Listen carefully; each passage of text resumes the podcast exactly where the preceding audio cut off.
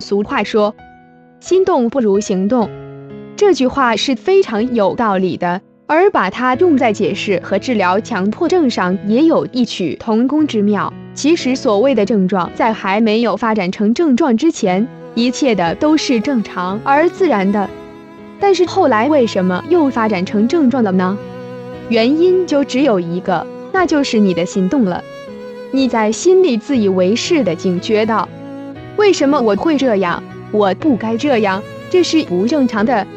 而接着你就会在心里去压制或长时间的关注这些你所认为的不正常的东西，却不知道这样恰恰陷入了症状开端。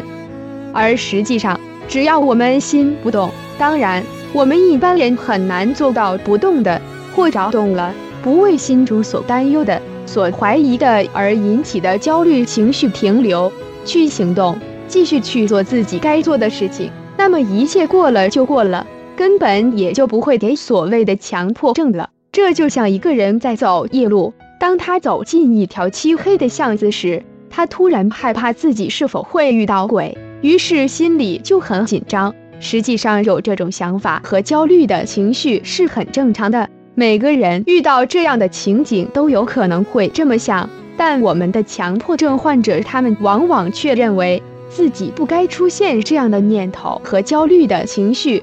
会认为自己出现了这些就是懦夫，于是就拼命的去压制。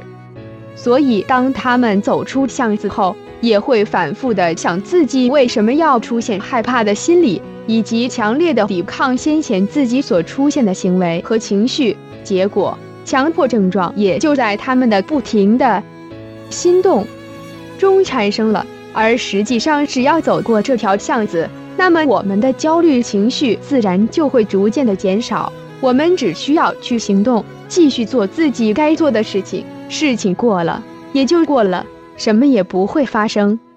所以心动不如行动。而对于那些已经陷入症状的朋友来说，他们之所以始终都还没有走出症状，有个最大原因就是他们仍旧是在心动中。症状出来后。他们总是习惯性的把所有的注意力放到心里，想把症状想清楚。而实际上，如果症状是可以想清楚的，那么这个世界上就根本不会有强迫症了。而对于森田的治疗方法，他们也是一如既往的行动中，认为顺其自然、为所当为是可以想出来的，以为可以通过在心中理解森田的真谛就可以治疗强迫了。而实际上，即便是你把森田的理论在心中是理解的如何深刻，也是没用的，因为森田的真谛是实践，而不是在心中理解。你只有行动了，那么你就顺其自然和为所当为了，也才会在实践中体会中森田的真谛。所以，心动不如行动，行动就是去生活，为所当为，是森田治疗的核心。意思可解是为该做什么就去做什么或行动。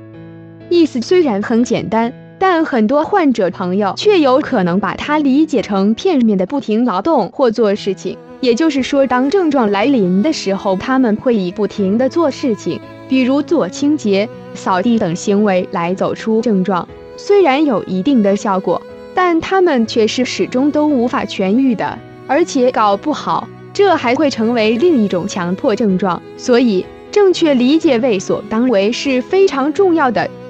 那么，什么才是真正的为所当为？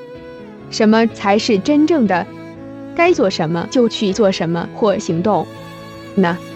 答案很简单，就是去生活，就是不论症状存在与否，你都不用去管。该工作就去工作，该学习就去学习。该人际交往就去人际交往，该玩就玩，该休息就休息，该听音乐就听音乐，该逛街就逛街，该聊天就聊天，等等，就是像健康人一样去生活，而不是症状来了就去机械而不停的劳动和做事情。举例说明，比如有个人工作一天很累了，想休息，但这时他的症状来了。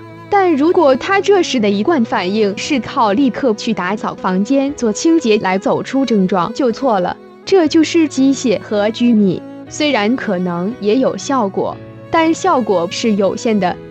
他正确的做法应该是累了，可以去做一些休闲的事情，比如看看电视、听听音乐、和家人聊聊天，或找朋友去卡拉 OK 等来放松自己，或干脆去睡觉。这才是真正的为所当为。所以，为所当为，该做什么去做什么，行动去生活。